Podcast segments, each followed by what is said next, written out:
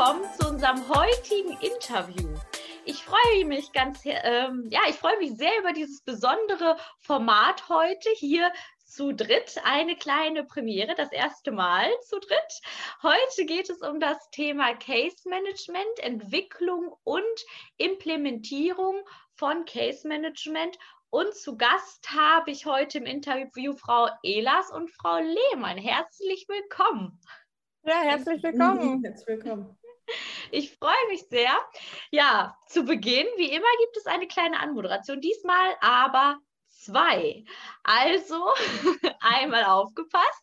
Ich starte und wenn ich irgendwas vergessen sollte, ergänzen Sie einfach gerne, okay? Mhm. Schön, dann beginnen wir mit Ihnen, Frau Elas.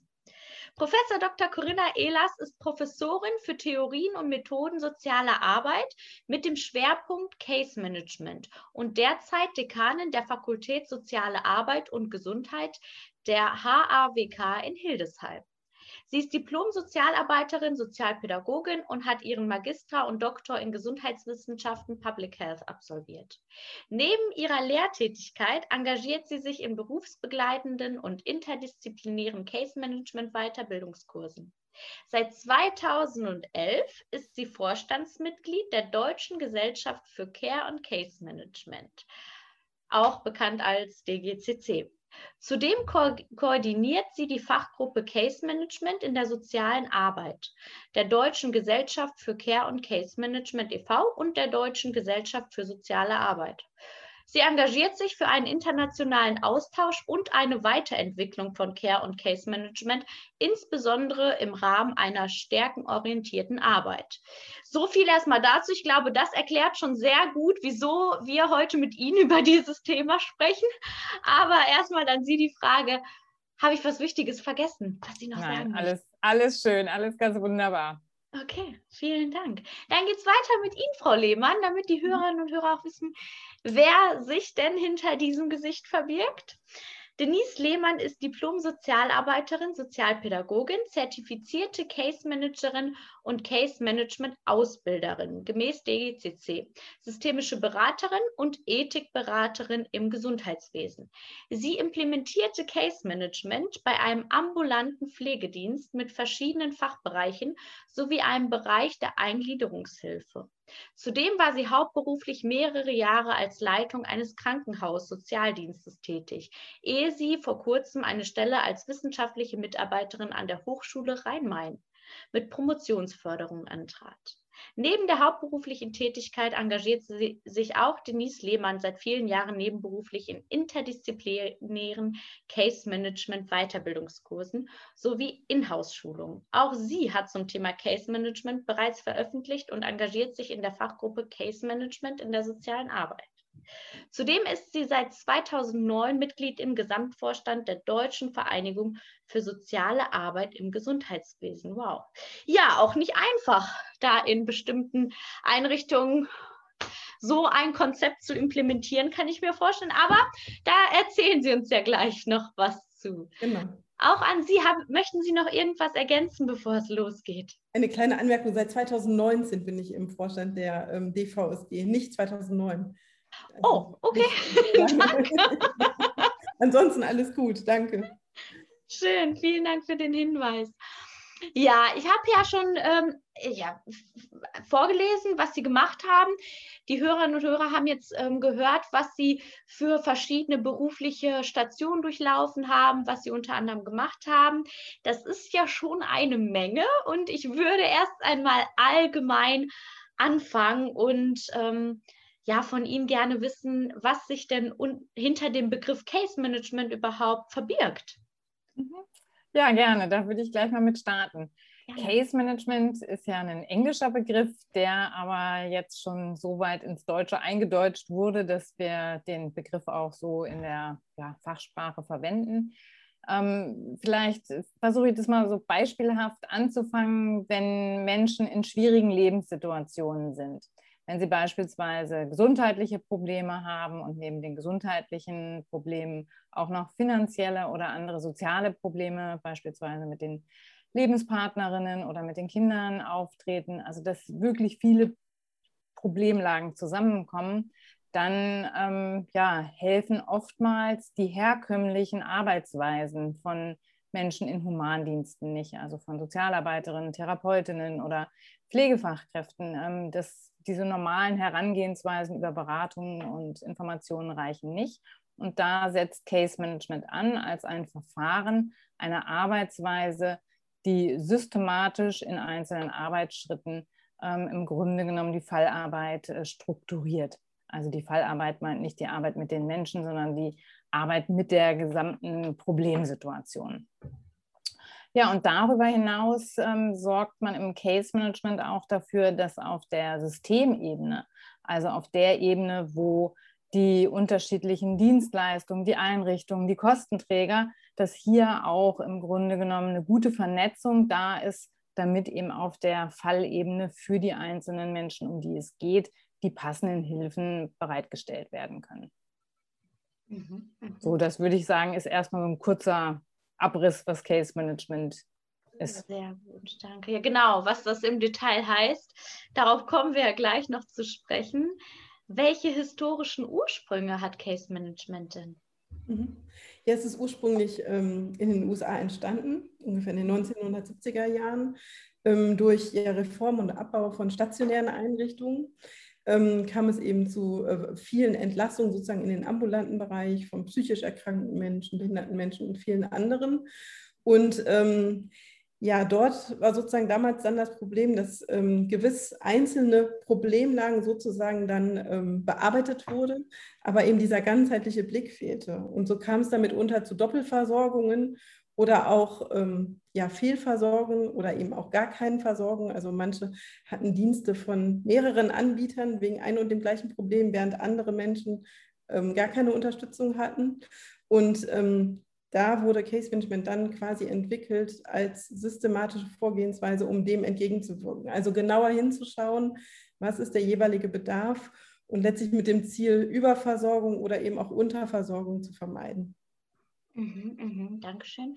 Sie sagten gerade genauer hinschauen. Das ähm, lässt mich auch schon zu meiner nächsten Frage kommen. Auf welchen Haltungen beruht denn Case Management? Ja, Case Management ähm, guckt sozusagen in die Zukunft. Es geht mhm. zwar eben auch darum zu gucken, welche problematischen Situationen führen dazu, dass Menschen Hilfe brauchen, aber im Case Management Prozess ähm, geht es dann doch eher zukunftsorientiert und lösungsorientiert zu. Also dass äh, die Case Managerinnen und Case Manager versuchen, mit den betroffenen Personen und auch mit den beteiligten Dienstleistern, die an der Fallsituation dran sind, zu gucken, wie kann die zukünftige Situation gestaltet werden. Das heißt, man verlässt also relativ schnell diese Problemräume, in denen analysiert wird, was eben für Probleme da sind und vielleicht auch kurz schaut, wie sind die Probleme entstanden. Und dann geht eben der Blick eben äh, auf die Lösungen. Und dafür wird ähm, auch geschaut, ähm, wie ja, sind die Stärken von den Klientinnen und Klienten oder Patientinnen, von den Kundinnen und wie sieht es mit den Ressourcen aus? Also welche Hilfsmittel stehen den Menschen zur Verfügung, um ihre Probleme zu lösen und ja, damit eine ja, bessere Zukunft gestalten zu können. Und mhm. ergänzend dazu vielleicht noch, also es ist eben auch ein stark lebenswertorientierter Ansatz. Also es ist eine Folge daraus, eben zu schauen, okay, nicht die einzelne Person mit ihren Problemen, sondern eben zu schauen, in welchem individuellen Netzwerk bewegt sich jemand, was ist das Lebensumfeld und äh, wo sind auch in diesem Umfeld Ressourcen, die schon da sind, die vielleicht noch verstärkt werden können oder die aktiviert werden können. Und das Ganze ist eben auch eine systemische Betrachtung. Also sozusagen die Grundhaltung, dass nicht sozusagen der oder die einzelne ähm, Probleme hat, die bewältigt werden können, sondern die Idee, dass ähm, das getragen ist in einem ganzen Umfeld. Also ich bringe vielleicht mal ein Beispiel. Ja. Sie, haben, Sie haben mir eben gesagt, dass, ähm, dass ich ja Case Management bei diesem ambulanten Pflegedienst eingeführt habe und da war zum Beispiel so eine Grundannahme am Anfang, als es darum ging, führen wir das ein oder nicht, naja, wir sind doch ein Pflegedienst, es geht doch um die Pflege. Also das ist unsere mhm. Dienstleistung. Ähm, wir hatten aber ähm, bis zu 24 Stunden persönliche Assistenz oder auch Heimbeatmung im, äh, im jeweiligen Zuhause der einzelnen Menschen, sodass es dann eben doch viel stärker nicht nur um die Pflege ging, sondern um alles. Also sprich, wenn jemand zum Beispiel aufgrund der Erkrankung massive Probleme in der Familie hatte, in der Beziehung oder auch natürlich finanzielle Sorgen, weil jemand zum Beispiel aufgrund einer ALS-Erkrankung nicht mehr arbeiten konnte, dann hat das natürlich was mit dem ganzen System gemacht, also mit der Familie vor Ort oder also je nachdem, wie Familie dann auch da im Einzelfall ist. Und ähm, das ist quasi eben die Grundhaltung, nicht zu sehen, okay, es geht jetzt zum Beispiel in dem Fall nur um die Pflege oder die Erkrankung, sondern es gibt vielzählige Auswirkungen und mit dem Ansatz, das System insgesamt zu stabilisieren und eben ganzheitlich zu schauen. Sehr wichtig. Stichwort System. Welche Funktionen haben denn dann Case Managerinnen und Case Manager in diesem System? Hm. Ja, ganz unterschiedliche Funktionen. Also das ähm, sind, also ich glaube, insgesamt sind die Funktionen von Case Managerinnen und Case Managern so vielzählig, ähm, aber man kann sie sozusagen auf so ein paar Kernfunktionen begrenzen und ich denke, da gehe ich mal ähm, drauf ein und äh, Denise, äh, du kannst das dann nochmal ergänzen. Ähm, also zunächst würde ich sagen, ist es im Case Management äh, wichtig, Türen zu öffnen und oftmals auch einen Zugang zu Dienstleistungen zu steuern, weil wir haben eigentlich so in den ja, unsere Erfahrungen zeigen, dass Menschen oftmals sehr lange, wenn sie Hilfe brauchen, wenn sie Probleme haben, suchen, bevor sie die richtigen Ansprechpersonen finden. Und von daher ist es oftmals auch eine Aufgabe im Case Management hier, also die richtigen Zugänge auch zu Dienstleistern und zu Versorgungsangeboten zu finden. Ähm, oftmals ist es auch, wir haben es ja im Case Management mit oftmals auch vulnerablen Gruppen zu tun, Menschen, die von, ähm, ja, vielleicht mit Fluchterfahrungen, die keine Wohnungen haben, die wenig Unterstützung haben, die auf wenig Ressourcen zurückgreifen können. Und hier hat Case Management oftmals auch die Funktion der Interessensvertretung, also dass die Case Managerinnen und Case Manager tatsächlich ähm, an der Seite ihrer Klientinnen stehen und sie dabei unterstützen, gegenüber Behörden Ansprüche auch geltend zu machen. Und ja, so auch oftmals geht es eben in Case Management Prozessen, wo es darum geht, viele unterschiedliche ähm, Dienstleisterinnen auch zusammen an einen Tisch zu kriegen, geht es darum zu vermitteln und ja, Menschen einfach in ihrer Situation zu unterstützen und da vielleicht eben auch über die ähm, Informationen, über Anleitungen, wie man mit bestimmten Situationen umgehen kann, ja, einfach diese Unterstützungsleistungen zu geben. Ja, und vielleicht noch von mir dazu auch ähm, nochmal der Hinweis, dass es natürlich auch sehr unterschiedlich ist, welche Funktionen die einzelnen Case Managerinnen dann im jeweiligen Fall auch ausüben. Mhm. Also das wechselt auch ähm, innerhalb eines Handlungsfeldes oder auch innerhalb einer Fallbegleitung. Also es kann sein, dass es im einen Moment, je nachdem, wie eben die individuellen Ressourcen sind, stärker eben darum geht, wirklich ähm, FürsprecherInnen auch zu sein, zu unterstützen, dass Leistungsansprüche umgesetzt werden können. Ähm, Im anderen Fall geht es vielleicht wirklich doch stärker um eine Vermittlung zwischen ganz unterschiedlichen Erwartungen im Hinblick darauf, was soll überhaupt erreicht werden, was sind die Ziele. Also Erwartungen innerhalb des Familiensystems, aber auch Erwartungen als Beispiel zwischen Klient, Klientin, System und ähm, Jugendamt und noch vielen anderen Beteiligten. Also das sind ganz unterschiedliche Ausprägungen und ähm, ja, vom Prinzip, da will ich nochmal zurückgehen, so auf so Grundlegendes von Case Management, ähm, möchte ich auch einfach nochmal vielleicht ein bisschen veranschaulichen, dass es ja so ist, dass in Deutschland nach wie vor so ist, dass ja im Grunde kriegt man Zutritt über ein Problem zu einer Leistung. Hm. Und ähm, es gibt so viele verschiedene Sozialgesetzbücher, das heißt mitunter, wenn wir ja über komplexe Bedarfslagen sprechen, haben wir auch ganz viele unterschiedliche Kostenträger, wo im Zweifel auch Leistungen geltend gemacht werden müssen, um die gesamte Bedarfslage ja, zu bearbeiten, sage ich mal. Und da sehe ich eben auch also Case Management als kontinuierliche Begleitung, unabhängig sozusagen, welche einzelnen, ich sag mal, Behörden ähm, etc. da ähm, ja, angesprochen werden müssen, mit eben jeweils ja ganz unterschiedlichen Systemlogiken und auch ähm, ja, kommunikativem Auftreten auch selber. Mhm, mhm. Und wenn es so viele unterschiedliche Systemlogiken und auch unterschiedliche Funktionen gibt, dann nehme ich an, gibt es auch verschiedene Modelle im Case Management. Ähm, ist es so? Und wenn ja, worin unterscheiden sich diese Modelle? Mhm. Ja, auch, äh, auch, eine sehr interessante Frage, die im Grunde genommen die Entwicklung von Case Management so in den letzten ähm, 20, ja, fast 30 Jahren hier in Deutschland begleitet. Weil Case Management hat ja schon auch als eine Besonderheit, dass es von unterschiedlichen Berufsgruppen ausgeübt wird. Und schon alleine durch die unterschiedlichen Berufsgruppen ist natürlich so eine ähm, Ausprägung von Modellen äh, beeinflusst aber auch in welchen Handlungsfeldern Case Management zum Einsatz kommt. Da kommen wir äh, noch ein bisschen später, glaube ich, auch noch mal drauf. Mhm. Aber ähm, erstmal, wenn man ein grundsätzliches einteilen will, können wir sagen, dass wir von ähm, generalistischen Modellen ausgehen, wo es eben darum geht, dass Case Management eher die so eine koordinierende Funktion übernimmt, dass die Case Managerinnen und Case Manager dafür sorgen, dass halt ähm, eine Hilfeplanung erstellt wird und dass dann die Hilfen sozusagen von anderen Dienstleistern ausgeführt werden oder die sogenannten begleitenden Modelle, wo die Case Managerinnen und Case Manager auch einen Teil der Case Management Leistung übernehmen, indem sie halt, was ich was, intensiver in Beratung und Betreuung und äh, Begleitung der Klienten involviert sind. Mhm. Jetzt würde ich äh, das gerne nochmal beantwortet wissen, was Sie gerade schon angeschnitten haben. Mhm. In welchen Bereichen kommt denn Case Management zum Einsatz? In welchen Handlungsfeldern? Mhm. Ja, das ist ähm, auch ganz, wie gesagt, ganz unterschiedlich. Von der ähm, Jugendberufshilfe bis im Grunde genommen zu der Arbeit mit ähm, sterbenden Menschen im Hospizbereich kommt Case Management zum Einsatz. Und ja, also wie gesagt, die Einsatzbereiche sind da sehr vielfältig. Mhm. Vielleicht können wir das auch noch mal an einem Beispiel ein bisschen konkreter machen. Ja, genau. Gerne. Ja, also ansonsten fällt mir noch ein Pflegestützpunkte, äh, Beschäftigungsförderung, Bewährungshilfe.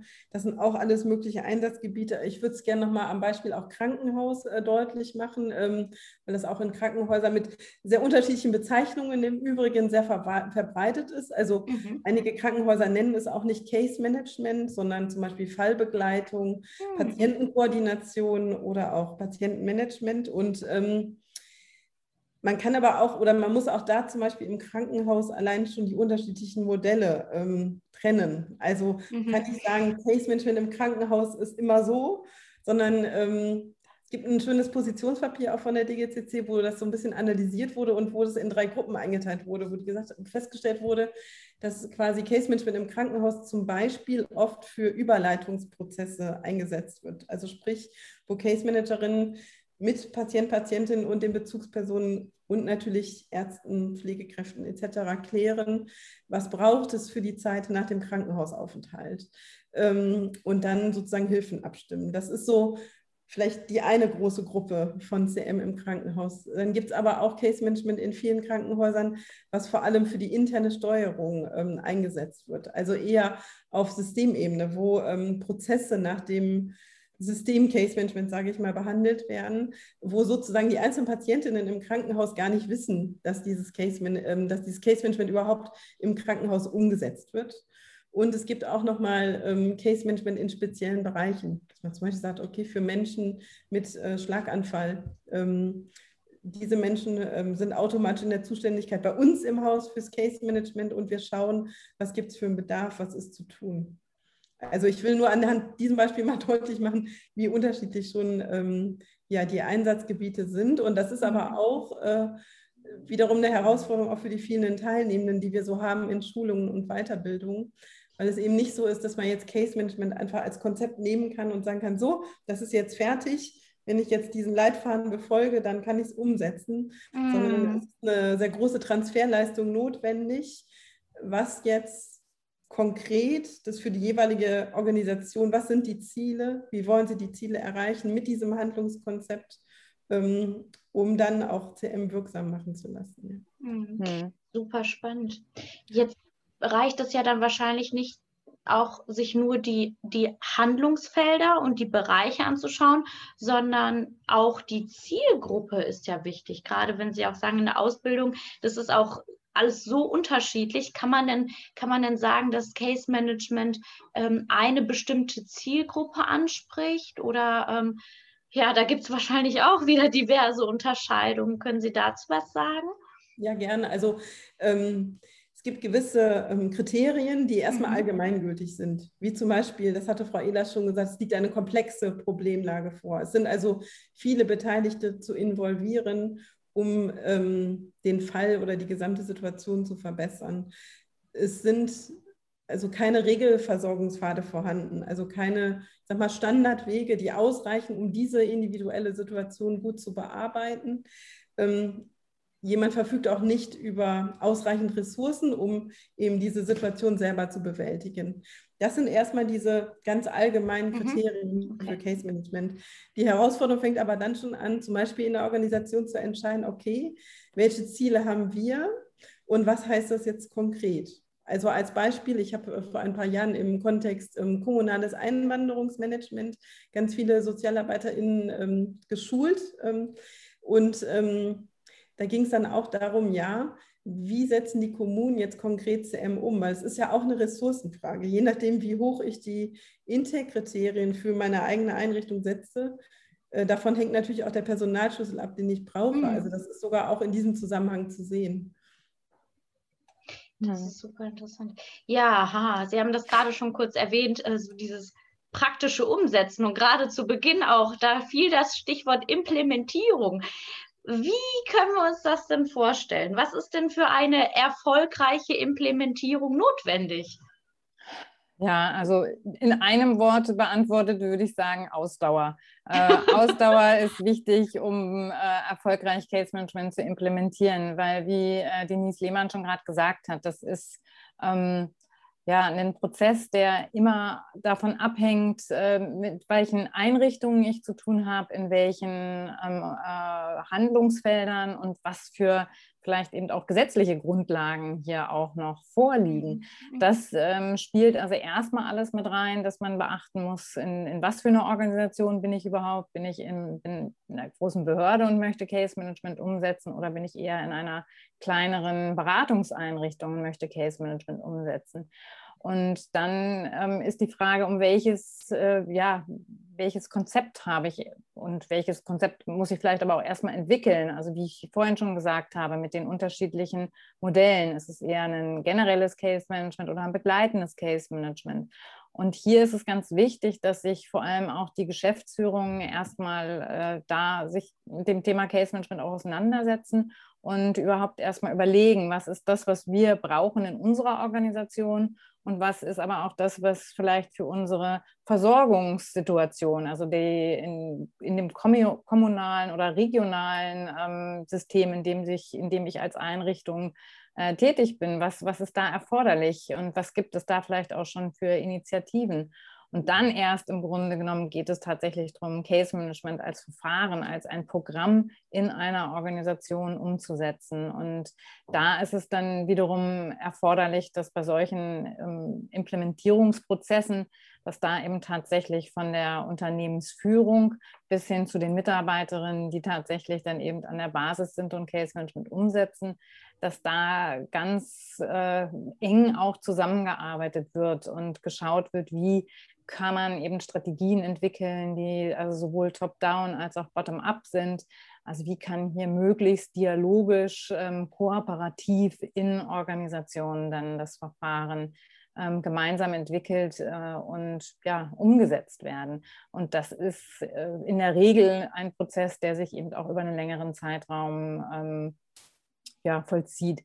Und wie Denise Lehmann auch schon gesagt hat, das ist Case Management ist nicht irgendwie so one size fits all. Und dann hat man einfach, kriegt man hier sozusagen das Case Management Programm und dann zieht die Organisation es an und das passt dann und ne, hat noch ein bisschen Luft und funktioniert alles. Das ist also wirklich immer eine Maßanfertigung, die im Grunde genommen dann über die Mitarbeiterinnen und Geschäftsführungen entwickelt werden müssen. Und dafür braucht man ähm, sowohl eben die Ressourcen, also das äh, ist wichtig, dass das von vornherein klar ist, sowas zu entwickeln braucht auch Ressourcen. Das kostet erstmal Geld und spart nicht sofort vielleicht Geld.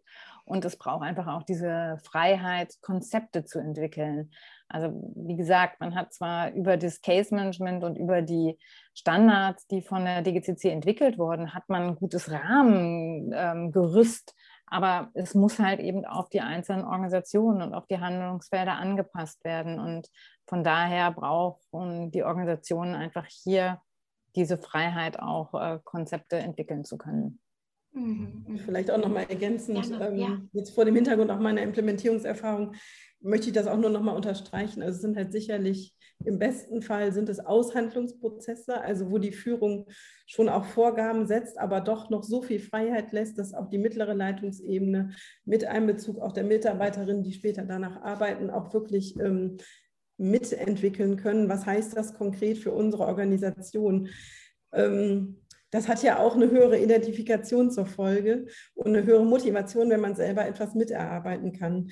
Das finde ich nochmal wichtig und gleichermaßen aber auch, äh, weil es gibt natürlich auch immer wieder ähm, ja, Leute, die dann sagen, ja, ja, das braucht man nicht. Wir haben das immer schon mhm. gut gemacht. So, warum jetzt Case Management? Ähm, um dem zu begegnen, finde ich schon auch wichtig, dass die Führung klar hinter diesem Auftrag steht. Also einerseits schon klare Vorgaben macht, es ist eine Gratwanderung und wiederum aber auch Freiheiten lässt und aber im Zweifel dann eben sich auch einschaltet. Und ähm, ja, also dass es praktisch wirklich ein Wechselspiel ist, setzt aber auch, finde ich, ähm, eine, eine entsprechende Kultur auch im Unternehmen voraus. Ähm, also im besten Fall, dass auch offene Dialoge möglich sind, dass man wirklich kreativ denken kann. Und auch nicht ähm, in, ich sag mal, traditionellen hierarchischen äh, Strukturen denkt, sondern stärker wirklich mit dem Fokus auf die Sache. Und natürlich ist es nicht immer in Organisationen gegeben. Und dann fände ich es, aber da finde ich es auch sehr wichtig, dass das auch mitgeplant wird und im Zweifel dann zum Beispiel auch mit einer externen Moderation oder einem externen Coaching so ein Implementierungsprozess begleitet wird. Also was ich auch immer wieder erlebe, ist, dass es halt zeitlich und kostentechnisch unterschätzt wird, ähm, was das bedeutet. Aber ich bin fest davon überzeugt, je mehr Zeit und Energie man am Anfang reinsteckt in eine wirklich gute Vorbereitung ähm, mit diesen Aspekten, die wir gerade genannt haben, desto höher ist auch die Wahrscheinlichkeit, dass es erfolgreich und nachhaltig tragfähig implementiert ist. Hm. Ja, vielleicht, ja, vielleicht auch nochmal dazu, das ist so, ähm, das ist ja irgendwie so das Thema, was auch Denise Lehmann und mich sehr verbindet, äh, wo es auch in unserem Buch äh, äh, drum geht, wie man Case Management implementieren kann. Weil es ist ähm, tatsächlich so, dass es im Grunde genommen dieses Wissen um Case Management ist die eine Sache, das in die Praxis umzusetzen, ist tatsächlich nochmal wieder äh, eine neue Geschichte. Und wir sehen aber wirklich viele Vorteile eben für Organisationen, für die Mitarbeiter und letztendlich eben auch für die Adressatinnen, ähm, wenn Case Management als Verfahren implementiert wird. Und ja, da einfach die ähm, Organisationen auch zu, zu ermutigen, sich auf den Weg zu machen. Weil klar, es müssen erstmal strukturelle Veränderungen vorgenommen werden, aber gerade in Anbetracht der ja, Situationen, die wir einfach auch im Sozial- und Gesundheitswesen haben und den Arbeitsbelastungen, die oftmals ja eben auch bei den Fachkräften sehr hoch ist, ähm, ist es einfach meines Erachtens zumindest sehr, sehr wichtig, dass solche Arbeitsweisen wie Case Management ähm, zum Einsatz kommen, weil sie einfach auch entlasten können. Absolut. Ich würde gerne nochmal bei der Implementierung bleiben. Ich finde das sehr spannend. Sie haben das gerade auch gesagt. Ähm, ja, dass Sie auch bei der, in Ihrer Erfahrung, Frau Lehmann, äh, die Erfahrung gemacht haben, dass zum Beispiel der ein oder andere sagt, ach Mensch, warum, das brauchen wir nicht, das hatten wir nicht vorher, also warum auch jetzt? Das ist ja schon ja eine kleine Hürde, die man auf dem Weg auch ähm, meistern darf. Mir stellt sich auch die Frage, welche Herausforderungen gehen denn grundsätzlich vielleicht auch auf anderen Ebenen, die man so bewusst vorher gar nicht sieht, mit der Implementierung von Case-Management-Prozessen einher? Mhm. Ja, also meiner Meinung nach ist es halt schon, zum Beispiel, was ich gerade schon angedeutet habe, ähm, dieses, ähm, ja, dass es ein bisschen unterschätzt wird mitunter, also der Aufwand sozusagen, dass das unterschätzt wird und ähm, auch manchmal gerade auf der Führungsebene da vielleicht doch ähm, unzureichendes Wissen besteht. Also das ist irgendwie, ja, man hat eine allgemeine Vorstellung, was Case Management ist, aber was das jetzt wirklich konkret heißt, im Sinne von, was das für Auswirkungen auch auf die Organisation hat, wenn man es gut umsetzen möchte, nämlich kann man auch schon von der Organisationsentwicklung mitunter sprechen, äh, das ist oft äh, vielen doch nicht so klar. Mhm. Das ist so das eine, finde ich.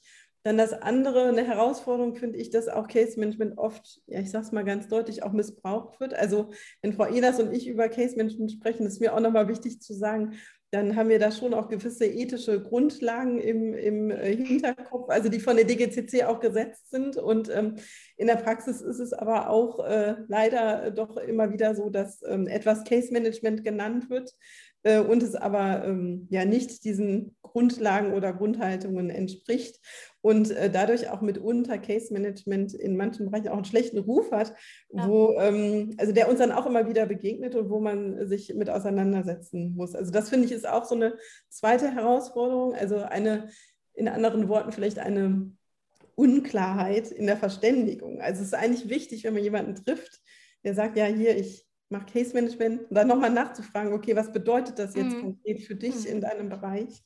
Ähm, das ist das äh, Zweite. Und das Dritte ist auch äh, leider so, also wir sind ja davon überzeugt, dass es für viele Bereiche sehr hilfreich und wichtig ist. Ähm, aber leider ähm, fehlt da eine Finanzierungsgrundlage. Also es ist mhm. eher etwas, was sozusagen Unternehmen als ja, Organisationsstruktur mitdenken müssen, mitfinanzieren müssen, ohne dass es jetzt explizit nochmal zusätzlich sozusagen ähm, finanziert wird. Mhm. Ja, und hinzu kommt auch, dass es, ne, wir sind jetzt sehr auf die Organisation konzentriert, aber hinzu kommt ja auch immer noch der Anspruch zu sagen, ähm, Case Management wirkt in vernetzten Strukturen. Das heißt, es besteht also auch immer noch die Aufgabe zu gucken, wie bin ich als Organisation eben mit den anderen Organisationen in, meinem, in meiner Region vernetzt und wie arbeite ich mit denen zusammen. Weil je nachdem, was ich für ein Case Management Programm implementiere, ist es eben auch wichtig, dass die anderen ähm, wissen, dass ich das Case Management mache und dass ich hier eben auch sage, ich bin Ansprechperson und versuche halt eben die ähm, Klientinnen und Klienten eben durch, den, durch das Versorgungssystem, ja manchmal ist es ja eher ein Dschungel, zu begleiten. Und von daher ist das also auch was, was ja, finde ich, immer wieder abgestimmt werden muss, eben in diesen regionalen ähm, Strukturen. Und das ist, äh, glaube ich, auch noch eine Herausforderung, einfach die bei der Umsetzung von Case Management ähm, steckt und die oftmals unterschätzt wird. Mhm, mhm. Und für all diejenigen, die das gerade hören und die sich denken, ja, ähm, ich finde das auch wichtig und ich möchte da mitwirken, ähm, aber gar nicht so richtig wissen, wie werden sie denn Case Managerin oder Case Manager, sodass es auch wirklich ähm, das Case Management ist, von dem wir gerade sprechen. Welche Weiterbildungswege gibt es denn da und mhm. welche Voraussetzungen müssen überhaupt erfüllt sein, damit mhm. man auch nicht, ähm, ja, wie Sie gerade sagten, sich jeder irgendwie Case Manager nennt, aber gar nicht wirklich Case Manager macht. Mhm. Ja, das ist also, es kann sich jeder Case Manager oder Case Managerin nennen, da gibt es keinen Schutz drauf, aber es gibt von der DGCC eine zertifizierte Weiterbildung. Und das ist sozusagen das, ähm, das Gütesiegel, was wir haben, dass wir eben sagen, dass die Menschen, die eine DGCC-zertifizierte Weiterbildung absolviert haben, die nennen sich dann halt eben Case Managerin oder mhm. Case Manager nach der DGCC oder setzen die DGCC in Klammern dahinter. Das ist das sozusagen, wo wir wissen, da hat dann eine äh, Ausbildung stattgefunden, wo eben wirklich umfangreich, in der Regel gehen die über ein Jahr, das Wissen rund um das Case Management vermittelt äh, worden ist. Das jetzt konkreter aufzuzählen, denke ich, ist zu, zu ausführlich hier ähm, und vielleicht auch jetzt nicht dann auch gleich auf den ersten ähm, Blick verständlich oder aufs erste Zuhören verständlich. Aber ich denke, da können Sie ja auch nochmal den Link auf die Homepage Definitiv, setzen, weil da sind sozusagen alle, ähm, alle Weiterbildungsinhalte veröffentlicht und auch veröffentlicht, wie die Zugangsvoraussetzungen sind. Weil auch hier muss man ganz klar sagen, ist Case Management ähm, etwas, was im Grunde genommen ähm, ja, voraussetzt, dass ich äh, studiert habe, entweder im humandienstlichen Bereich und dann auch äh, sozusagen danach äh, in der Praxis schon tätig war oder wenn ich eben im nicht humandienstlichen Bereich studiert habe. Es kommen noch andere Voraussetzungen dazu und eben auch Berufstätigkeit und auch Menschen, die eben nicht studiert haben, die eine Ausbildung haben, haben auch den Zugang zu diesen Weiterbildungen, müssen aber eben auch nochmal bestimmte Voraussetzungen wie eine ähm, ja, festgesetzte ähm, Zeitraum an Berufsjahren und eben auch Kenntnissen, beispielsweise im Sozialrecht oder in, in der Beratung, dann nachweisen, beziehungsweise äh, parallel zur Weiterbildung äh, können dann natürlich auch noch ähm, Kenntnisse erworben werden. Aber das ist re relativ ähm, klar und mhm. transparent geregelt und festgeschrieben und ja, sorgt aber eben auch dafür, dass äh, ein bestimmtes Niveau dann in der Ausbildung auch erreicht werden kann. Und ja, und das hat sich eigentlich so für den deutschsprachigen Raum etabliert, sodass auch da die österreichischen und auch die Schweizer Kolleginnen, da gibt es einen engen Austausch mit den Fachgesellschaften in Österreich und in der Schweiz und dass wir hier also versuchen, eben für den deutschsprachigen Raum äh, auch diese Weiterbildungsstandards ähm, abzustimmen und ja, zu halten. Super. Ja, ich sage das gerne an der Stelle auch schon mal, wenn Sie an die Hörerinnen und Hörer, wenn Sie interessiert sind, der Link, den finden Sie in der Videobeschreibung. Und wenn man Ihnen beiden jetzt so zuhört und auch die Anmoderation gehört hat, dann merkt man ja auch einfach die Leidenschaft für dieses Thema. Und jetzt würde ich gerne von Ihnen wissen, was für Sie an Case Management so besonders ist und warum das für Sie so wichtig ist. Mhm. Ja, also für mich ganz klar die absolute Adressatinnenorientierung, also in der Reihenform sozusagen. Also wirklich zu schauen, was braucht jemand und auch vor allem nicht, was denke ich, was jemand braucht, sondern was denkt die Person selber, was ja. sie braucht. Also das meine ich mit Adressatinnenorientierung ähm, und dann eben, ja, das Case Management eben sich wirklich an diesem Bedarf orientiert und die Leute unterstützt, an ihren eigenen Zielen zu arbeiten und diese umzusetzen, weil, muss ich immer wieder vergegenwärtigen, wir reden über komplexe Fälle, also wir reden über Menschen, die aus unterschiedlichen Gründen vielfältigen Belastungen ausgesetzt sind und zumindest temporär eben nicht in der Lage sind, diese so in ihrem Sinne zu bewältigen, wie sie gerne möchten. Und äh, deswegen finde ich Case Management absolut wichtig und sinnvoll, weil Frau Inas hat das ja eben auch schon gesagt, wir haben ja mitunter in Deutschland sehr, sehr viele Möglichkeiten, aber es ist halt doch für Laien dann auch oft ein Dschungel. Mhm. Und wenn man sich dann noch vorstellt, man ist selber belastet ähm, und ähm, ja, weiß vielleicht diffus, was es so gibt, aber ist eben auch überfordert, ähm, zu agieren. Ähm, da kommt eben Case Management zum Tragen und da sehe ich Case Management als ja, eine starke unterstützende Begleitung oder auch mit einer Lotsenfunktion, wie auch immer man das formulieren kann. Also das finde ich ähm, ist für mich das absolut Wichtigste. Mhm. War schön. Ja, und ich würde für mich ergänzen, ich glaube, so das ist das, was mich seit, ich bin ja mit dem Thema schon lange verbunden, aber was mich immer fasziniert hat und was für mich auch als Sozialarbeiterin so in meinen ersten ähm, Berufsjahren das, das Wichtige war, hier auch was zu haben, was mir hilft, meine Arbeit zu strukturieren, damit ich eben diese Sicherheit und auch diese Freiräume habe, eben mit den Klienten so zu arbeiten, dass ich eben wirklich auf ihre Stärken und auf ihre Interessen eingehen kann. Das ist, glaube ich, das, was mich so nach wie vor fasziniert am Case Management, dass es äh, einfach mit den unterschiedlichen Arbeitsschritten und auch den Methoden, die dann dahinter stehen, dass es also wirklich so eine, ja, eine Orientierungshilfe ist und dass das einfach was ist, was für die Praxis, die oft ähm, ja, von Ungewissheiten gekennzeichnet ja. ist und von Situationen, mit denen man sich dann akut äh, auseinandersetzen muss, dass es einfach so eine Unterstützung und eine Orientierung äh, geben kann, systematisch zu arbeiten. Ja, total schön. Danke. Ja, ich habe eine abschließende Frage. In Anbetracht Ihrer Erfahrungen. Es ist ja mhm. immer schön, ich liebe Beispiele.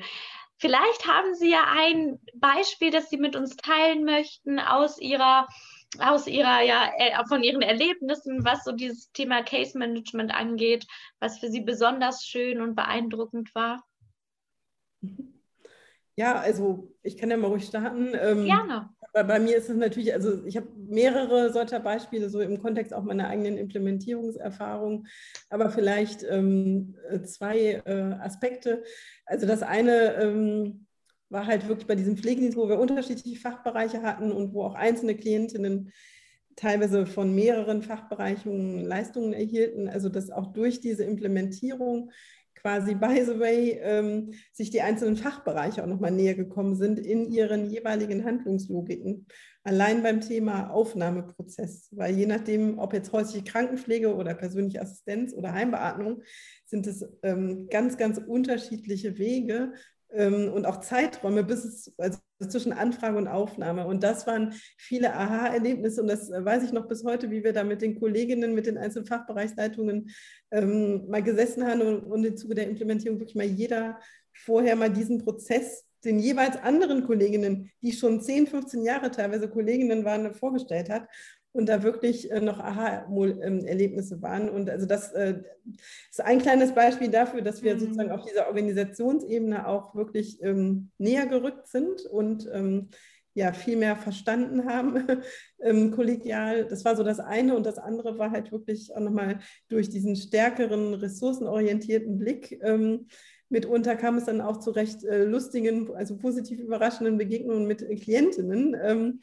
die dann ja, da auf einmal Dinge umsetzten, die manche andere, die schon auch wieder teilweise jahrelang mit den Leuten gearbeitet haben, gar nicht erwartet hätten. Also ich werde es nicht vergessen, ein Klient, der war dann auf einmal weg und nicht mehr auffindbar. Mhm. Und im Nachhinein kam raus, ja, der ist, äh, hat selber einen Termin gemacht zu einer ambulanten Untersuchung im Krankenhaus und so. Also es war nochmal so dieses schöne Beispiel auch für, okay, da wird ganz viel Fürsorge gegeben, aber eigentlich war das in dem Fall gar nicht so nötig. Also das sind so verschiedene ähm, ja, Erfahrungen, jetzt ähm, aus meiner Implementierungszeit und die, die nehme ich auf jeden Fall mit.